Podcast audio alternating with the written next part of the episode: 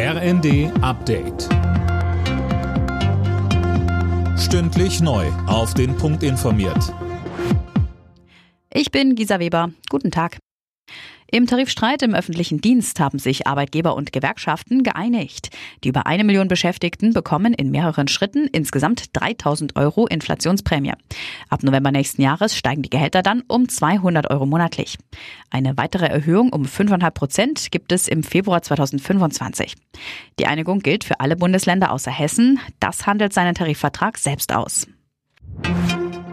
Die SPD fordert in der Haushaltskrise, die Schuldenbremse auch für 2024 auszusetzen. Beim Bundesparteitag in Berlin wurde ein entsprechender Antrag abgenickt. Kanzler Scholz äußerte sich in seiner Rede nicht konkret zum Stand der Gespräche mit den Koalitionspartnern. Er zeigte sich aber zuversichtlich, dass es eine Einigung geben wird.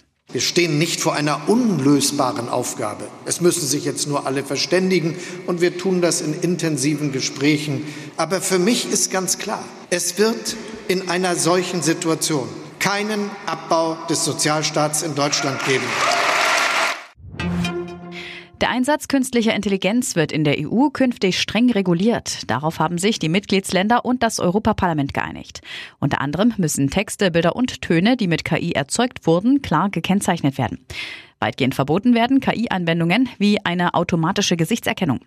Dem Gesetz müssen jetzt noch Parlament und Mitgliedsländer offiziell zustimmen.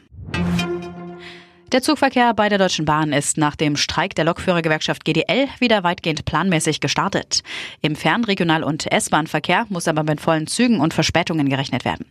Weitere Streiks soll es in diesem Jahr nicht mehr geben. Alle Nachrichten auf rnd.de